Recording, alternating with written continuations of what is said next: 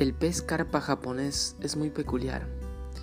Crece según el tamaño del estanque en el que vive y el tamaño máximo del crecimiento es cerca de un metro. Por lo tanto, el tamaño del estanque define el crecimiento del pez.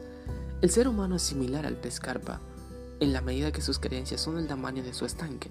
Hay personas que tienen creencias empoderantes, que generan grandes estanques y que los ayudan a desarrollarse y alcanzar sus sueños.